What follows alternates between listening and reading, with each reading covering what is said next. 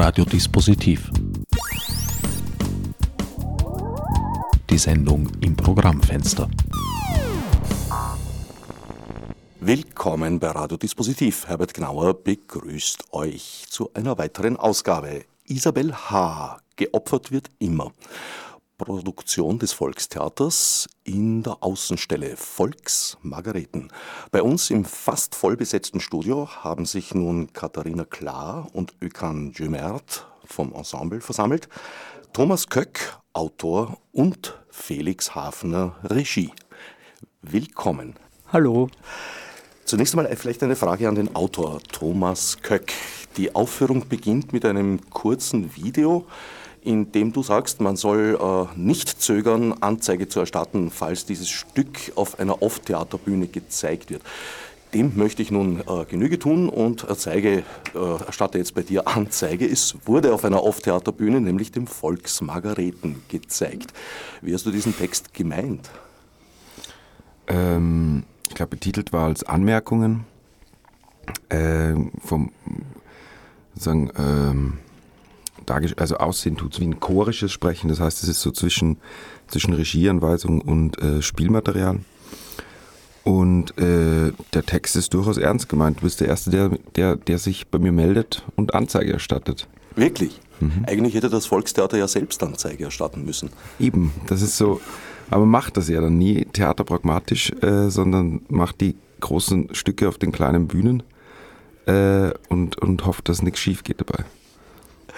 Nun ja, ich würde sagen, es passt dort schon hin, wo es ist. Wie siehst du das im Nachhinein? Nee, ist schon ganz richtig dort und ähm, macht auch viel Spaß, äh, was auch am, am Team liegt, dass ihr neben mir sitzt. Äh, zur Hälfte. Zur Hälfte an, an Teilen des Teams sozusagen. Ähm, genau. Und äh, ja. Sebastian, du als Regisseur hast praktisch, äh, wie soll ich sagen, du bist ein Beitragstäter. Du hast das, äh, Entschuldigung, meine bekannt schlechte Recherche. Aber ich war, ich war schon mal Sebastian Hafner. Im Standard stand ich mal. Ah, ja. ja. Na bitte, das hat sich irgendwo festgegraben bei mir, muss ich gelesen haben. Also, Felix, du bist ein Beitragstäter. Du hast das Theater dabei unterstützt, dir eine Handlung, die explizit gegen den Willen des Autors gerichtet war, zu setzen. Ja, und da stehe ich auch noch immer hinter. Nee, also in dem Fall ähm, äh, ist es ganz klar, dass das, das, das Stück soll dort aufgeführt werden und wir haben nach den besten Möglichkeiten gesucht, damit wir das in dem Raum auch ähm, stattfinden lassen können. Also ich, ich fühle mich, jetzt, fühl mich jetzt nicht schuldig. Weder am Video noch an der Aussage? Nee, eigentlich nicht. Das war Wunsch des Autors, kein Teil der Inszenierung. Äh, das Video, ja, das war tatsächlich Teil der Inszenierung. Also ich habe den Thomas gefragt, ob er dazu bereit wäre, ähm, das selbst sozusagen einzusprechen und ob wir äh, ein fiktives Interview zwischen ihm und Isabelle Huppert herstellen können. Und das war dann noch nur so eine äh, Guerilla-Aktion äh, kurz vor der Premiere in der letzten Woche. Genau. Isabelle Huppert, die heimliche Hauptperson. In diesem Video sagt sie den wunderbaren Satz, sie hat nie Bad Women, also äh, böse Frauen gespielt, sondern nur Frauen in bösen Situationen. Das habe ich mir gemerkt. Toller Satz. Karin, ah, Karin, ich bin ein bisschen verwirrt, der Tag ist noch jung. Katharina. Katharina. Äh, Du spielst diese Figur, die vorgibt, Isabelle Huppert zu sein. Äh, eine Frau, die auf der Flucht ist. Man weiß nicht ganz genau wovor. Sie ist einfach eine Illegale. Ja. Wie, wie, wie kommt es dazu, dass sie sich als Isabelle Huppert ausgibt? Ähm, naja, das ist eine, eine Art ähm, äh, Schutzbehauptung von ihr oder aber, aber nicht im Sinne von äh, ich, ich tarne mich als Isabelle Huppert, sondern ähm, mit, mit dieser ganz offensichtlichen Maske lehnt sie, glaube ich, ab, ähm, sonst etwas von sich preiszugeben und äh, quasi nimmt für sich in Anspruch, sich ihre Identität neu zu neu konstruieren zu können, selbstbestimmt konstruieren zu können. So würde ich das also es ist für mich interpretieren keine Maske, hinter der sie sich verstecken kann eigentlich, weil hinter dem Namen Isabelle Huppert sich zu verstecken ist ja fast unmöglich. Wenn ich sage Elvis Presley, bin ich eher ausgestellt. Ja, genau, und so ist es auch gemeint, denke ich. Also die Figur versteckt sich äh, sozusagen äh, in einem Scheinwerferkegel, sehe ich das richtig? Mm, ja, absolut. Also auch insofern, als sie ja eine Figur in einem äh, Theaterstück ist und auf der Bühne steht. Eigentlich geht die Frage auch ein bisschen an den Autor. Jetzt äh, ist immer am langweiligsten, wenn die Autoren dann reden. Ähm, Nur im Schreiben ist es nicht getan, du bist im Radio. Ja. ähm, die Idee war tatsächlich dahinter sozusagen zu markieren, dass hier halt keine Illegale auf der Bühne stehen wird. So. Es steht eine Schauspielerin auf der Bühne. So, und das wird, äh, wie es im Theater üblich ist. Und das sozusagen hat dieses ganze Spiel in Bewegung gesetzt, auch so ein bisschen mit, äh, mit einem behaupteten Schauspielerinnen alter Ego zu, äh, zu spielen. Ähm, dazu kam, dass es sozusagen auch gängige Praxis ist, sozusagen sich äh, sozusagen die Identität abzulegen auf, äh, auf Flucht von, von äh, schutzbedürftigen Menschen sozusagen, die, an, äh, die nach, äh, in, in, sichere Drittstaaten einreisen, die wollen ja dann irgendwie nicht äh, in komische sichere Drittstaaten wie Pakistan zurückgeschoben werden, sondern versuchen ihre Identität daraufhin sozusagen zu ähm, anzupassen, dass sie nicht mehr, dass sie anonymisiert werden. So. Und umgekehrt passiert das Gleiche, gibt es ganz seltsame Praktiken, die ich im Zuge der Recherche gefunden habe, wo Leuten eine Zwangsidentität aufge, aufgedonnert wird, damit man sie irgendwohin wieder abtransportieren kann, sozusagen. Ähm, und so weiter. Also das Thema Identität ist da natürlich irgendwie ähm, von allen Seiten sozusagen aufgeladen. Okan. Ja. Deine Aufgabe ist praktisch der Identitätswechsel. Du spielst viele Rollen. Mhm. Ja. Und ich muss sagen, äh, mein Kompliment an das ganze Ensemble, da kommen wir vielleicht später noch zu sprechen, es ist eine sehr extreme, sehr realistisch direkte Theaterform. Ihr bleibt weder einander noch dem Publikum etwas schuldig. Und ein Teil davon ist, dass eben zwei Personen sehr häufig die Rollen wechseln und das teils durch kleine Haltungsänderungen funktioniert großartig. Äh, ja. Du musst jetzt nur Ja sagen, ne? naja, ich meine, äh, da gibt es jetzt einmal den Kucharski, das ist ja der Kommissar, der Detektiv und ähm, er kommt jetzt an diesen Tatort und versucht halt mit seinen äh, zwei, drei äh, Polizisten, Gerichtsmediziner, was man will, irgendwie diesen ähm, diesen Mord aufzudecken und ähm, merkt aber sehr schnell, dass die Leute einfach total äh, unachtsam sind, ähm, nicht schauen, auf die Indizien schauen und was, was, was weiß ich ja auch immer, ähm, ich weiß gar nicht, warum das, ich das gerade erzähle. Ähm, das ist mal, das, das ist ja die eine Figur, die sich halt hinwegzieht. Ja, das, das ist so die, meine Stammrolle sozusagen. Dann gibt es halt noch den, äh, einen Facharzt, der über posttraumatische Belastung, Belastungsstörung referiert mit seinen zwei weiteren äh, Kollegen. Und ähm, dann gibt es noch, wen gibt es da noch? Den Papa. Den Vater gibt es noch von, von, von Daniel C., der versucht, ähm, sein Bestmöglichstes zu tun, um seinen Sohn nach dem Kriegseinsatz wieder aufzunehmen und äh, für ihn da zu sein, aber ist halt total überfordert mit der Situation. So, und na, was heißt kleine Haltungsveränderungen? Ich glaube, das sind einfach schon sehr ganz unterschiedliche Rollen angelegt. Ja. Damit habe ich gemeint, dass du keine wilden Grimassen schneidest, dir keine Bärte aufklebst, Brillen aufsetzt und ähnliches. Ja. Na doch, wir haben ja einmal Brillen für die Fachärzte. Stimmt. Stimmt. Ja, und halt, äh, oder ein Pulli, äh, so markante Sachen, die halt irgendwie den, den Unterschied der verschiedenen Charaktere zeigen, ja. Du hattest doch sogar einmal einen geklebten ja, Bart, äh, richtig. weil du für eine andere Vorstellung. Genau, für eine andere Vorstellung habe ich dann meinen Bart abrasieren müssen Alles und drin. Und dann habe ich äh, so einen vorpräparierten Schnurrbart irgendwie dran geklebt mit doppelseitigem Klebeband, aber als ich dann Sprechübungen gemacht habe, habe ich gemerkt, das bleibt nicht kleben, das fällt die ganze Zeit weg und dann mussten wir das ganz weglegen. Das, hat, das, ist, nicht ausge, das ist sich nicht ausgegangen. Äh, und dann war ich halt irgendwie Karl, irgendwie ein, ein Bube, äh, der aussieht wie 15 Jahre und der hat einen Kommissar gespielt. Toll. Babyface Kucharski. Babyface Kucharski. Ja. Schlechtes Material, ordentlicher Mastix hält die ganze Spielserie bis zu Ende. Ja, aber wir... Äh, Tja, das Budget. Nein, ich bin recht froh. Also ich äh, habe da ein Theater gesehen, das eben ohne diese Fassadsstücke auskommt und das hat mir eigentlich sehr gut gefallen. Äh, diese minimierte Form, du hast es gesagt, es sind kleine Sachen, es sind Kleidungsstücke. Es sind aber die machen viel aus. Die Mäntel, ja, die machen hm. viel aus, aber noch mehr macht aus eben diese Haltungsänderung und es ist auf einmal eine andere Figur. Genau. Du stehst einfach ein bisschen anders da. Das genügt. Ja. Daniel C., äh, den ihr erwähnt habt, das ist die zweite Hauptperson, heute nicht vertreten. Das ist der junge Soldat, Kriegsheimkehrer, mit Schwierigkeiten, sich wieder einzufinden in der Zivilgesellschaft. Ein Thema, das wir hier in Europa noch nicht so kennen oder besser gesagt, es ist uns gar nicht bewusst geworden. Nach den beiden Weltkriegen war das sicherlich auch der Fall, nur war damals die Gesamtgesellschaft so devastiert, dass die gar nicht weiter aufgefallen sind. Deswegen spricht man immer noch von den guten alten Zeiten.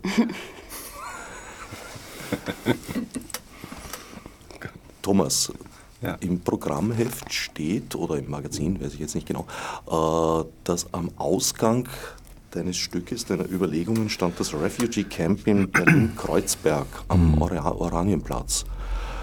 Du hast dort Erfahrungen gesammelt. Äh, ja, genau, das bezieht sich aber jetzt gar nicht auf Daniel C., so, sondern äh, das waren eher äh, sagen Flüchtlinge oder, oder Migranten, Migrantinnen. Ähm, ja, was heißt Erfahrungen gesammelt? Wir haben dort sozusagen einfach äh, für das notwendigste Material gesorgt, so Zelte organisiert und, und, und irgendwie geschaut, wo man irgendwie günstig äh, Essen herkoordinieren kann, dass einfach so eine, wie man gemeinsam kocht und so kleinig, also das war jetzt irgendwie nichts Großes. So. Ähm, also viel Zeit gleich sozusagen äh, habe ich einen habe ich einen äh, Amerikaner kennengelernt, der in Bayern äh, also einen Soldaten, der gerade aus dem Irak zurückgekommen ist, der in, oder aus Afghanistan, ich krieg's tatsächlich nicht mehr ganz zusammen. Ich glaube aus Afghanistan. Der in Bayern stationiert ist. Und, ähm, oder war. Äh, und der hat mir ganz, also von Stereotypen nur so hagelnde Geschichten erzählt, sozusagen, äh, wie denn das so sei und was denn da so passiert und so weiter. Man hat bei ihm nie so richtig, also er war mit der, äh, mit, mit einer Bekannten von mir sozusagen zusammen und die waren schon länger zusammen und äh, die lebten oder leben in Bayern in einem Keller, also alles irgendwie ganz komisch. Ähm, und der war damals, das war vor, pass auf, fünf Jahren, ich weiß gar nicht, fünf, war der Anfang 20, 22, 23, so ein bisschen jünger als ich damals war. Ähm, nee, noch 20, 21, aber wirklich so richtig jung.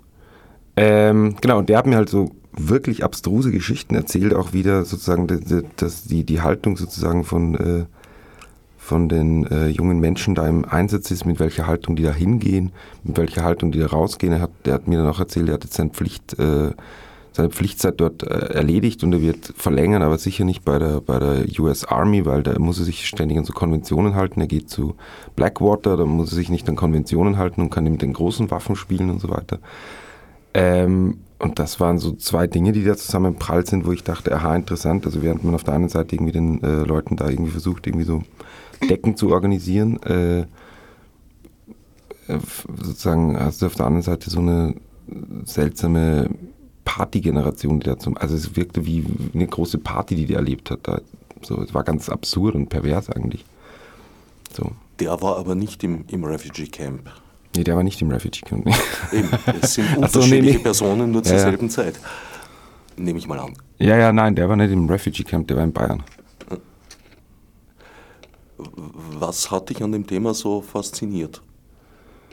Ähm, naja, es war damals sozusagen war, äh, war das ja schon sozusagen Thema. Dieses, diese Frage mit Festung Europa hat sich ja bereits aufgedrängt. So, äh, in verschiedensten Sachen. Also ich weiß nicht, ich habe Sachen, Artikel und, und Artikel, Zeitschriften und so weiter und Bücher dazu recherchiert aus, äh, aus dem Jahr 2004 zum Teil, wo, wo von Festung Europa und von Ertrinken im Mittelmeer die Rede war. Also das war jetzt, äh, also war, hat sich ja lange angekündigt so. Und äh, mich hat, glaube ich, tatsächlich interessiert einfach diese, äh, dieses Verhältnis von, äh, oder, oder, sagen das äh, Problem mit dieser Wohlstandskuppel Europa, die sich äh, einen Humanismus überzieht und ähm, dann immer mit dem Finger dorthin zeigt, wo sozusagen wieder, wieder jetzt jemand aber nicht humanistische Dinge macht und so weiter. Ne? Also während sozusagen dieses humanistische Projekt ja auch eine komische Ausrede worden ist mittlerweile. Also man, es hält ja auch nicht mehr so richtig ineinander. So. Ist es, ja, ist das eine Antwort? Ich weiß nicht. Es, also es haben ganz viele Dinge haben dann interessiert. Also so, wie kann man diese Geschichte überhaupt erzählen? Es gab im Theater diese Blackfacing-Debatte, dann wollte ich irgendwie versuchen, mich dazu zu äußern. Kann man irgendwie äh, aus einer, aus einer, aus, aus einer, aus einer, also, also darf ich sozusagen eine Geschichte über äh, derlei Sachen schreiben? Kann ich das überhaupt? Wie, wie kann man das überhaupt? Kann, darf man eine Figur dazu finden? Ist man dann eigentlich nicht dazu verdattert zu schweigen? Das will man eigentlich auch nicht. Man will sich ja verhalten. Also wie, wie äußert man sich dann dazu? Ähm, ohne dass es irgendwie sozusagen in eine Betroffenheit hineinrutscht. Wie, wie, wie kriegt man eine äh, wie kriegt man die Themen verhandelt sozusagen, mit welchen äh, theatralen Mitteln müsste ich dann arbeiten. Also dann kommen die, die Mittel der Verfremdung rein, die Figuren haben keine vermeintlich äh, sagen Figurennamen, sondern haben ausgestellte Namen sozusagen, äh, damit man deren, damit man den Argumenten anders zuhört und nicht jetzt auf den äh, Gefahr läuft, da irgendwie äh, echte Menschen dahinter zu vermuten. So. Ähm, das hat mich interessiert, dann natürlich eben diese, diese Geschichte von dem amerikanischen Soldaten fand ich total absurd. Gleichzeitig gibt es ja durchaus heimkehrende Soldatinnen europaweit, äh, allerdings in einem relativ kleinen ähm, Spektrum. Das hat mich eben auch interessiert, eben diese Wohlstandsblasen, die dann sozusagen äh, doch regelmäßig sozusagen die, die, die Kämpfenden äh, mal für ein, zwei Jahre rausgehen, irgendwo in irgendwelche Bürgerkriegsländer dort irgendwie Stellung halten und wieder zurückgehen. Ich, fand das, ich finde das bis heute eigentlich eine, genau wie Kriegsberichterstatterinnen auch irgendwie ein, äh, etwas ist, das mich äh, angefangen hat, da zu interessieren. Also was ist das für eine, also wie stellt sich Europa irgendwie selbst dar oder wie, wie, wie, wer sind die Menschen sozusagen, die diese, oder, oder wie werden diese europäischen Narrative sozusagen anders, äh, überhaupt erstmal ähm, durchbrochen? Also die schöne Wohlstandskuppel, die dann naja, ich wiederhole mich. Bis hierher. Felix, wie bist du an diesen Text geraten? Ähm, das hat äh, eigentlich ganz normal mir das Volkstheater angeboten. Genau, also die wollten das Stück auf jeden Fall machen und ähm, äh, kamen auf mich zu und das ist äh, schon total spannend, besonders wenn man jetzt, äh, wenn man jetzt irgendwie weiß, dass das Stück sich so aktuell anhört und äh, so irgendwie von uns auch jetzt gerade spricht, dass man irgendwie weiß, also dass es irgendwie so interessant ist, dass das so einen langen Vorlauf hatte und dass es in, im Endeffekt, wie ich das letzten Mai bekommen hat, sich noch ganz anders ange, irgendwie gelesen hat, als irgendwie dann, wie wir zu Proben begonnen haben, dann eigentlich schon wieder anders ist zur Premiere und eigentlich jetzt zu den nächsten Vorstellungen auch wieder ja. ganz andere Assoziationen aufmacht. So. Also Deswegen hat mir das sehr gefallen, äh, was du, Thomas, im, äh, im Programm geschrieben hast, dass es eigentlich mit so einem Live-Ticker ähm, abgedatet werden müsste oder so. Oder zumindest für unser Bewusstsein wichtig sein müsste, dass einfach man andere Dinge damit verknüpft, äh, so mit jedem, mit jedem Tag, der verstreicht und mit äh, mhm. den ganzen Ereignissen, die sich abspielen. Die Situation hat sich sehr geändert. 2012, zur Zeit des Refugee Camps in Berlin, war das noch eine relativ kleine Gruppe. Es war eigentlich vorhersehbar, dass das äh, kein Ende nehmen wird, sondern anschwellen, auch ohne Syrienkrieg wäre das passiert, wenn auch in anderer Form. Haben so ziemlich alle gesehen, außer unserer Innenministerin Mikkel Leitner, glaube ich. Na, ich glaube, Christian Reiner im Profil als Chefredakteur hatte auch Schwierigkeiten, das vorauszusehen. Aber die anderen haben es doch äh, gewusst. Inzwischen hat sich die Situation drastisch verändert, bereits mehrmals. Wie hat das auf den Text Einfluss genommen? Das gilt jetzt wieder mir die Frage, nehme ich an. Wer sie aufgreifen möchte. Wir sind hier ein pluralistisches Radio. Ähm, genau. Ähm, ich überlege gerade kurz in Klammern. Wie, mich würde eigentlich eh viel mehr interessieren, wie das auf Spielen Einfluss nimmt. Also wenn man so weiß, man, be man bewegt sich jetzt in so ein in so ein Wasser, das unter Umständen, also oder in so ein vermintes Gelände. So, und all diese Sätze haben ja irgendwie eine doppelte und dreifache ähm, mhm. Bedeutung. Mhm. Alle denken in Klammern. Äh, ja. Bedeutungsvolles Schweigen. Ähm vermint äh, im Sinne, also wenn wir jetzt mal diese ähm, Fachärzte-Szene nehmen, werden ja auch Sachen erzählt, beschrieben, die ja eigentlich unheimlich schrecklich sind. Also das ist, da werden beschrieben, wie ein lachender Mann nach einem Attentat irgendwie zwischen den Leichen sitzt. Es ist ein absurdes Bild, sodass der Umgang oder das Hirn vielleicht auch einem Menschen etwas anderes Neues irgendwie vorspielen kann und der Umgang, also wir hatten sehr viel Spaß mit diesem Text, weil es Spaß gemacht hat, dieses Clip-Clap und äh, voneinander abnehmen und so weiter. Aber ich glaube, anders kann man auch nicht damit umgehen als lustvoll und Spaß. Natürlich ist das halt, ist die, ist die Dekadenz halt total zu spüren, wenn, wenn die Menschen auf so eine herablassen, auf, auf irgendeine Art und Weise dann doch auf eine herablassende Art und Weise über ähm, Kriegstraumas sprechen, als würden sie gerade ein, ein Referat halten über, über Gummibären. Ja, und, ja. ja. Ja, und, und, und zudem gibt es halt äh, dann Dinge im Text, die dann einfach äh, irgendwie total neue, äh, neue Spotlights werfen. Also also worauf dann im Endeffekt der, der Fokus gerät oder ähm, weil, weil einfach, also zum Beispiel letzten Sommer, wie ich das gelesen habe, war einfach diese Szene, äh, äh, von den Polizisten rund um den Schlepper-LKW einfach mhm. so brisant. Ja? Also ich habe das gelesen, das hat mich total, ähm, total mitgenommen, weil das einfach gerade das Ereignis war, ja? was irgendwie die komplette Situation umgewendet hat. Und jetzt haben wir mittlerweile äh, so viele Kehrtwenden davon erfahren und so ein Backlash äh, von einer äh, rechtsgedrifteten Regierung, ähm, dass äh, so ein Begriff, wenn Isabel sagt, Grenze, Grenze, Grenze, ja? einfach nicht nur die Grenze, sondern einfach jede Form von Grenze, die da jetzt angesprochen wird, sofort eine Rolle spielt. Ja? Und das ist halt, indem dass es gesagt wird und dass es behauptet wird bei uns im Theaterzusammenhang, bringen wir natürlich sofort diese Tagesmeldungen, diese Diskurse, die gerade laufen, sofort mit rein. Also, da, also die, die, sind dann einfach sofort da in den Köpfen der Zuschauer und auch von uns. Hm. Ich muss dazu sagen, das Stück hat den. Oh, Nein. Ich hole länger aus. Ich weiß, ich kenne dich. Wir haben noch eine geduldig. halbe Stunde, Stunde. ähm, man muss sagen, das Stück verfolgt sozusagen eine, eine längere Geschichte des ständigen Umarbeiten Wollens, äh, seit es die erste Fassung gibt, sozusagen. Dass ich da immer mir denke, nein, es muss noch mehr so und nein, es muss noch mehr so.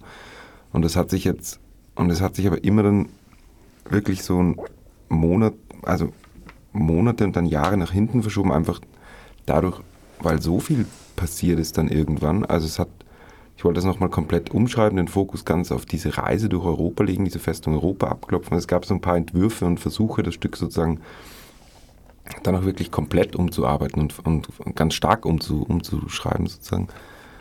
Ähm, und, und, und das waren immer Unterfangen, wo ich so dachte, ich müsste das Ding komplett neu angreifen, es wird ein komplett anderer, anderer Text, es wird was komplett anderes.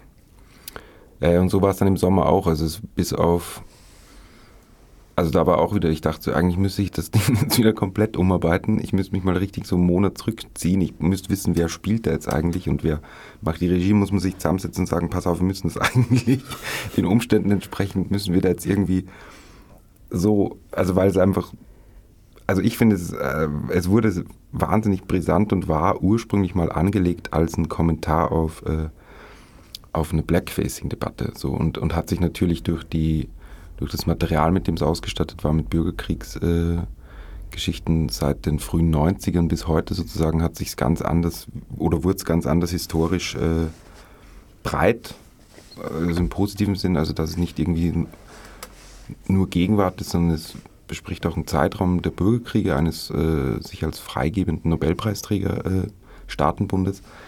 Ähm, genau, das äh, und äh, ich glaube im Sommer bis auf verschiedene Fokussierungen, die nochmal einen Ticken stärker wurden, äh, hat sich dann auch nicht mehr so viel so viel getan. Also ich, jedes Mal denke ich wieder, man müsste dieses Stück komplett umarbeiten. Ich war, also ich kennt mir, manchmal hat mir so ein Projekt, an dem man gerne ständig rum, rumarbeitet und tut es dann doch nicht so.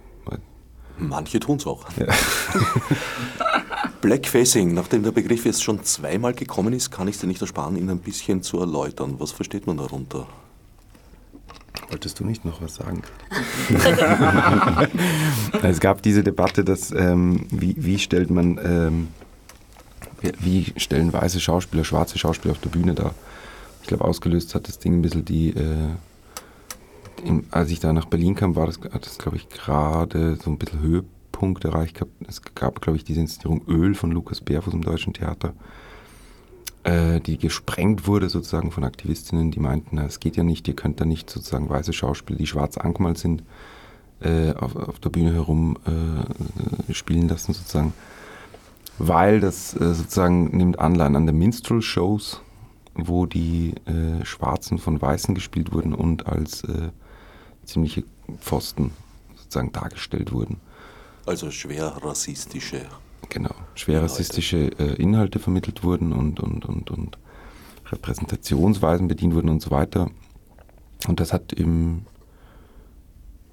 Theater, im Stadttheater, weiß ich nicht, gerade als ich angefangen habe, zu, mich damit zu beschäftigen, gerade eine mittelprächtig große Rolle, also war eine größere Debatte so.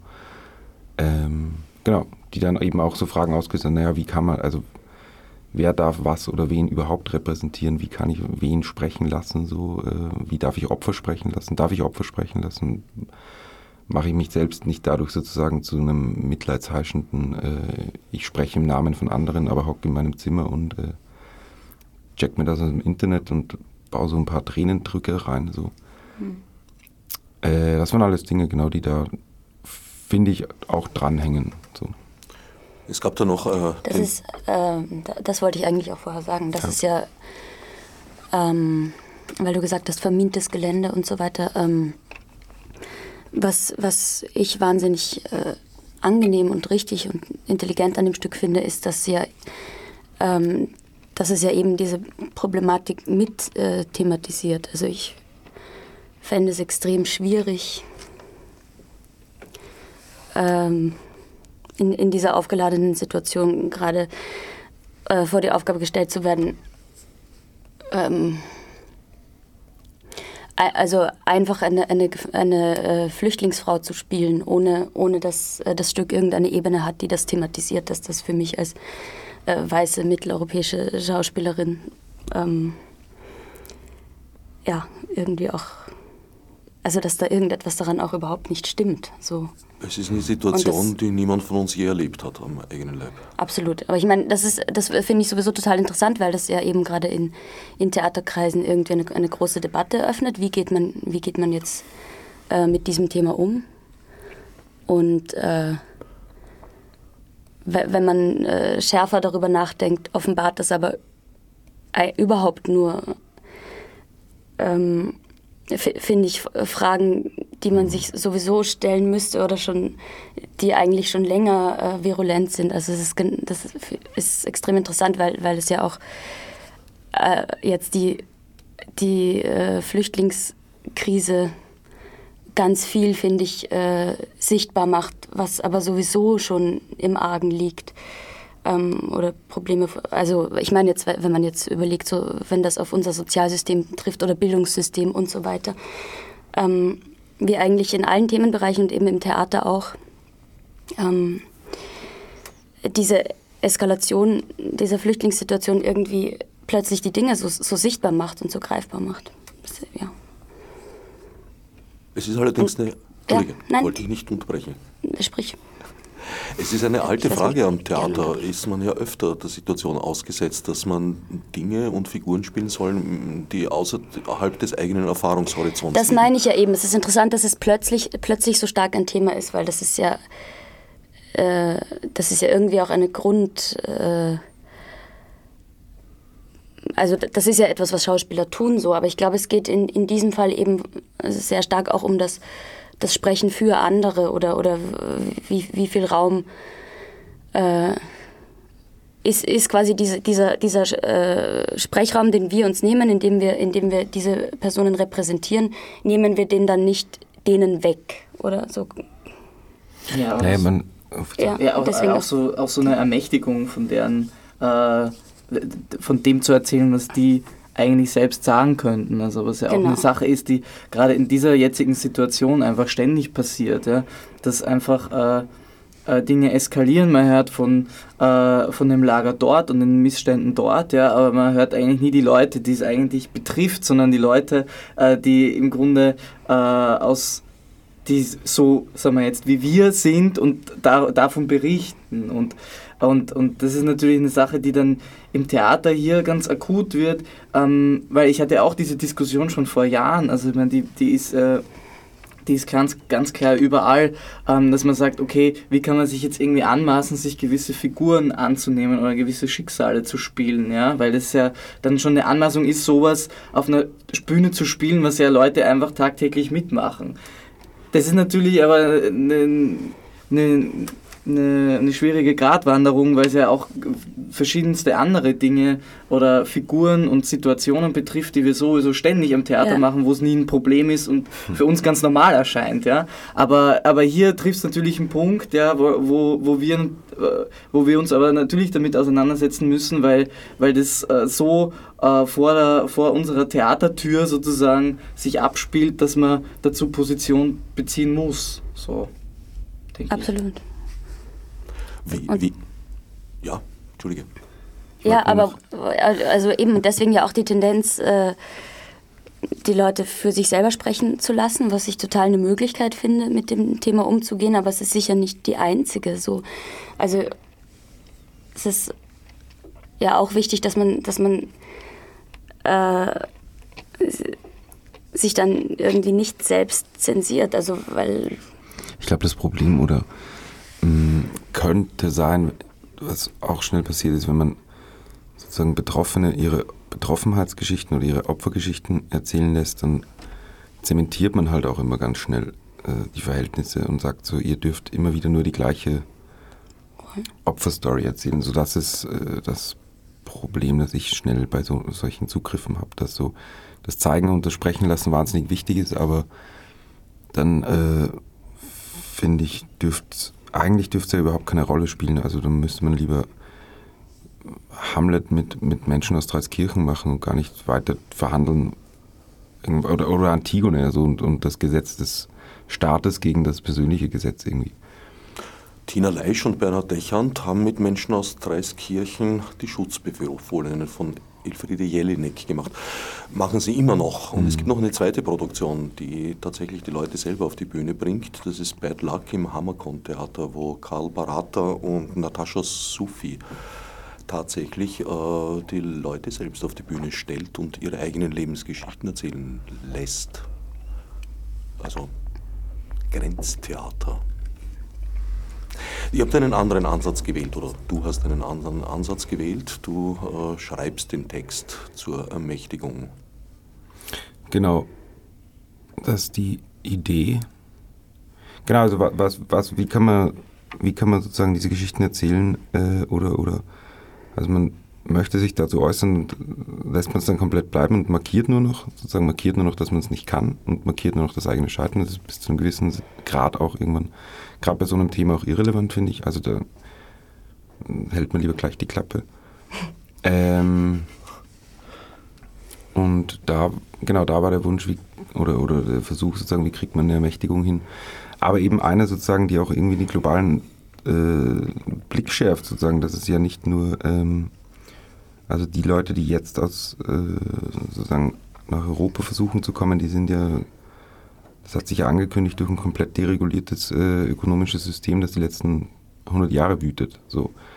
Und, und, und da, also letzten Endes war es das, was mir auch wichtig war zu erzählen, auch wenn es wahrscheinlich am wenigsten vorkommt mittlerweile. Ähm, oder das sozusagen, über das man erzählen kann, weil über das System, äh, du kannst über systemische Verhältnisse sozusagen kannst du erzählen, ohne dass du irgendwie einzelne Figuren vorführst in ihren vermeintlichen Schicksalsrollen. Also es wird wahnsinnig langweilig, wenn man immer wieder sagt, da kommt jemand, äh, da kommt jemand, der, äh, also so platt, diese Stammtisch, Stammtischmäßigen ähm, kommen Leute, die irgendwie aus dem Bürgerkriegsland kommen. Nee, das Verhältnisse sind viel komplexer. Also das gibt, da gibt es Hungerkriege, die sind unter anderem ausbrochen durch jahrzehntelange Ausbeutung von, äh, von ganzen Landstrichen und so weiter, etc. pp. So. Und wenn man über diese äh, komplexen, aber einen auch, finde ich, wütend machenden Sachverhalte irgendwie erzählt oder da versucht, eine Stimme zu finden oder eine Sprache zu finden, dann wird es auch schnell was anderes. Dann bewegt man sich auch schnell weg von eben diesen einzelnen Schicksalen. So. Und ich meine, interessanterweise, eben, man spielt ja interessanterweise auch mit ihr problemlos. Meistens, weiß ich nicht, manchmal auch mit Problemen, ich weiß nicht. Ähm, aber das sind natürlich mythologische Figuren dann schnell, gerade die Griechen. Oder, oder, oder du hast diese. Äh, Jedenfalls sehr abstrakte Figuren. Genau, und, und das war eben auch der Versuch sozusagen bei dieser äh, Isabel in der Anlage sozusagen, dass man die fast mythologisiert durch dieses, durch diese abwesende Figurengeschichte irgendwie, aber die sie immer wieder so bruchstückhaft bedient, aber eigentlich immer nur so Bilder, die man eh auch schon kennt auf eine Art. So, Verzeihung. Ja, wir haben einen Anrufer oder eine mhm. Anruferin, wir wissen es noch nicht. Soll ich sie gleich in die Sendung holen? Machen wir. So, willkommen, du bist auf Sendung. Was gibt's? Ja, hallo, ich wollte ähm, zwei, drei Lieder bestellen für meinen Mann im Landesgericht. Ist das möglich? Bitte, ich habe dich jetzt nicht genau verstanden. Ähm, mein Mann sitzt im Landesgericht und ich möchte gerne ein paar Lieder für ihn halt bestellen, wie auch immer. Bestellen? Naja, ich, wir sind hier keine Musiksendung. Insofern ist es jetzt ein bisschen schwierig. Äh, ich würde dich bitten, wend dich einfach ans, ans Office von Radio Orange. Das ist 319 0999 die Telefonnummer oder office.o94.at die E-Mail-Adresse. Ja? Okay. Gerne. Und, äh, da muss ich eine E-Mail hinschicken oder mit den Liedern oder? Du kannst eine E-Mail hinschicken, du kannst auch anrufen. Ich weiß nicht, wie sehr. Wir haben nicht so wirklich eine, eine Musikwunschsendung, aber ja, rühr dich mal. Okay, danke schön. Gerne, bis dann. Tschüss. Ciao. So, das hat uns jetzt im Thema nicht wirklich weitergebracht. Ich fand das ganz fantastisch. nee. ja, aber, aber, aber was, ich, was ich eigentlich äh, noch sagen wollte dazu ist, äh, dass es in in dem Fall, dass es dann, ähm, oder das finde ich irgendwie dann äh, den, den, den Nutzen dran oder so, so eine Form, weil es gibt natürlich eben äh, Projekte, wo man die Leute äh, die Möglichkeit gibt, selbst darüber zu sprechen, ja, und im Grunde so ein, äh, ein Ort herschafft, um, um äh, sie selbst erzählen zu lassen. Und wir prallen aber eher mit eben Spielbehauptungen aufeinander, die im besten Falle, ja, so wie das mit diesen beiden Hauptfiguren passiert, der immer wieder an, äh, an einerseits im Stück an die, sagen wir, ähm, an die Vorbehalte und äh, äh, Voreinstellungen der Gesellschaft stoßen und aber ganz genauso auch an die an uns als Zuschauer. So, also dementsprechend, dass sie eben nicht die komplette Leidensgeschichte erzählt, mhm. lässt mich ja in, in, gewisser Weise unbefriedigt im Publikum, weil ich möchte sie eigentlich hören. Ja? So, und äh, äh, so wie dann ja auch diese Geschichte dann immer weiter erzählt und verschränkt und äh, verschnitten wird, ähm, ist es im besten Fall, äh, lässt es mich ja auch eine, auf eine Konfrontation zulaufen, wie ich selbst ja auch solche Geschichten wahrnehme und wie immer weiter in Klischees und Schubladen Dinge eigentlich aufeinander, aufeinander äh, gipfeln, um in irgendeiner Form eine Befriedigung herzustellen. So.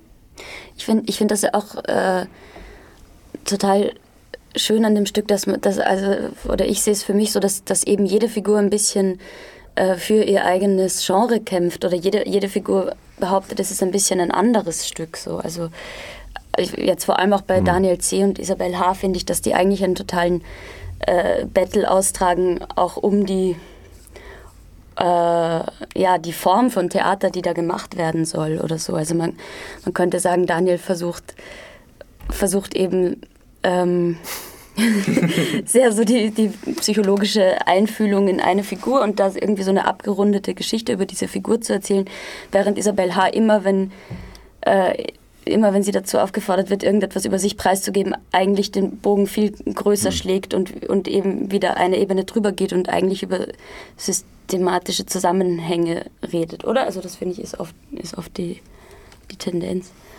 Und, und eben dann auch ähm, die Theatersituation wieder äh, kennzeichnet und immer, immer wieder darauf hinweist, dass, dass sie hier eine Figur in einem Stück ist. So. Ja.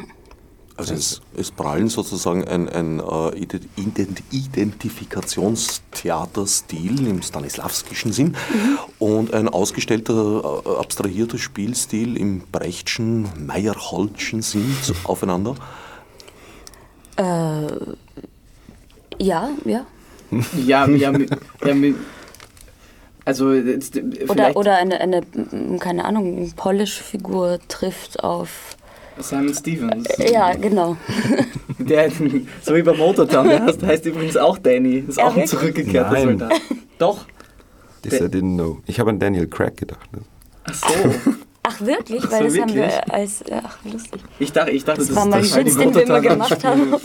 nee, aber ich, ich glaube, es ist jetzt nicht so direkt, äh, äh, im, dass man jetzt so. Ich, ich, denke, dass es voll so ist, dass diese Figuren irgendwie, äh, so wie äh, Thomas das auch mal bezeichnet hat, als Drehbuch, ihr eigenes Drehbuch äh, fortschreiben möchten. So. Jetzt möchte ich auch nochmal diesen Begriff hier anbringen, weil mir der so wichtig war. ähm, im, im Grunde so ihren eigenen Film fertig schreiben möchten und das gilt im Endeffekt dann für alle vier ähm, äh, Haupt, sagen wir, Hauptfiguren, äh, die es in dem Stück gibt, die äh, total darauf aufzielen, eine Form von Weg zu verfolgen und ihn mit vollster Penetranz versuchen durchzuziehen.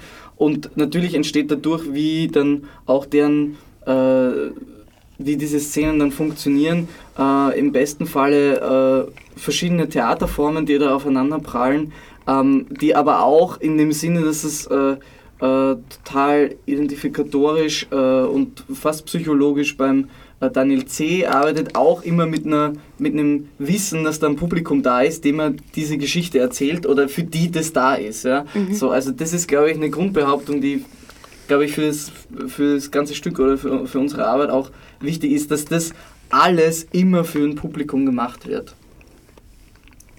Ähm, Jetzt fällt mir übrigens ein, Thomas, ich glaube, in, dem, in diesem einen Probenbesuch, den du gemacht hast, da hast du ja auch gesagt, dass sogar vielleicht die Anmerkungen am Anfang für dich jetzt über den Inhalt hinaus, dass der Autor sich dagegen verwehrt, diesen Text auf einer Studiobühne aufführen zu lassen, ja auch schon dazu da waren, äh, das von vornherein in, in so einen Rahmen zu setzen, oder? Oder eben auch als das zu markieren, was es ist. Hast du mhm. das nicht gesagt? Ja, ich glaube schon. Ich glaube mich zu erinnern. Deswegen, ja, ja, ja.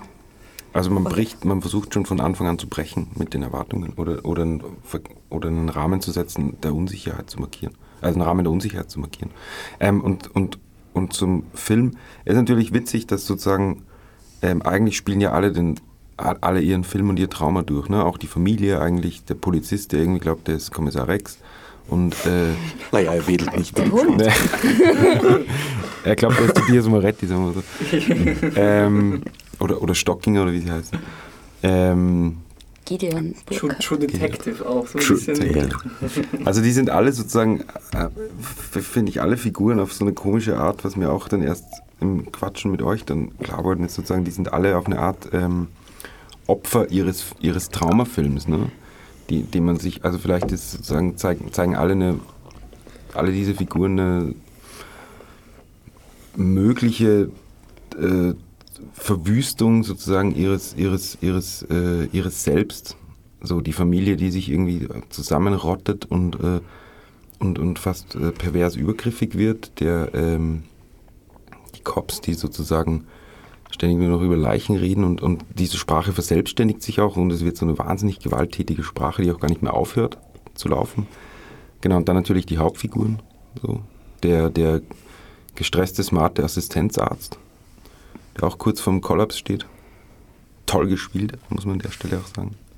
Ist auch nicht da. Ne? Das ist irgendwie, die sind, die sind ähm, bisschen, alle Figuren sind verdammt, nicht aus ihrer eigenen Perspektive aussteigen zu können. Das ist, ähm, wenn jetzt der beste Freund von, äh, von Daniel C.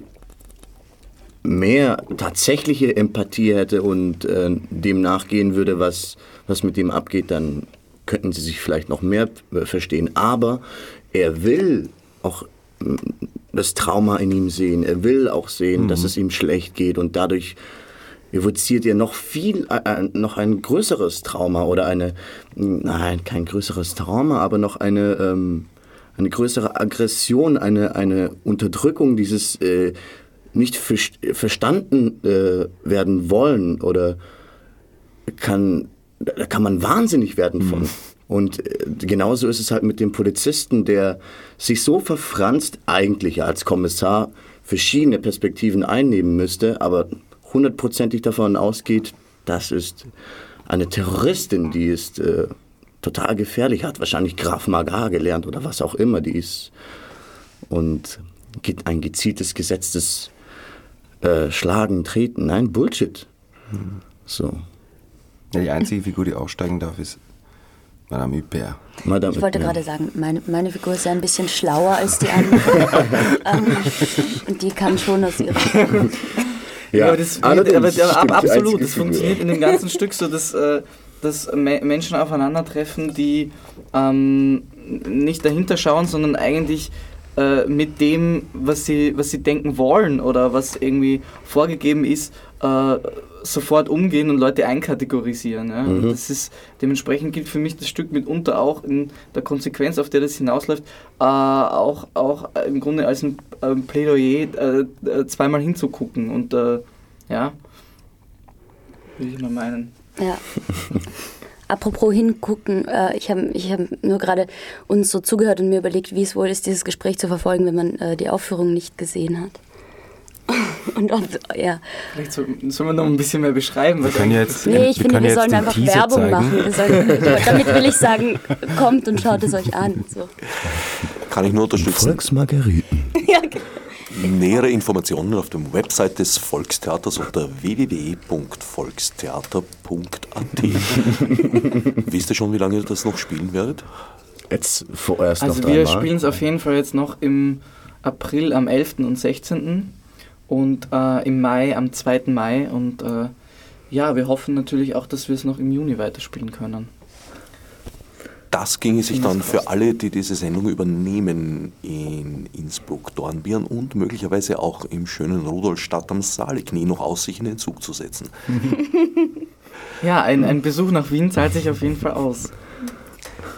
Vorhin ist der Begriff der Spielbehauptung aufgetaucht. Äh, Habt ihr versucht, diese Spielbehauptung zu erden in der realistischen Situation? Also Thomas war im Refugee Camp unterwegs in Berlin. Habt ihr auch solche Erfahrungen gesammelt, Feldforschung betrieben? Also ich habe mir sehr genau True Detective angeschaut und also nein, nee, habe ich nicht. So weit geht der Stanislavski dann doch wieder nicht. Na, bei mir nicht so ganz, ne.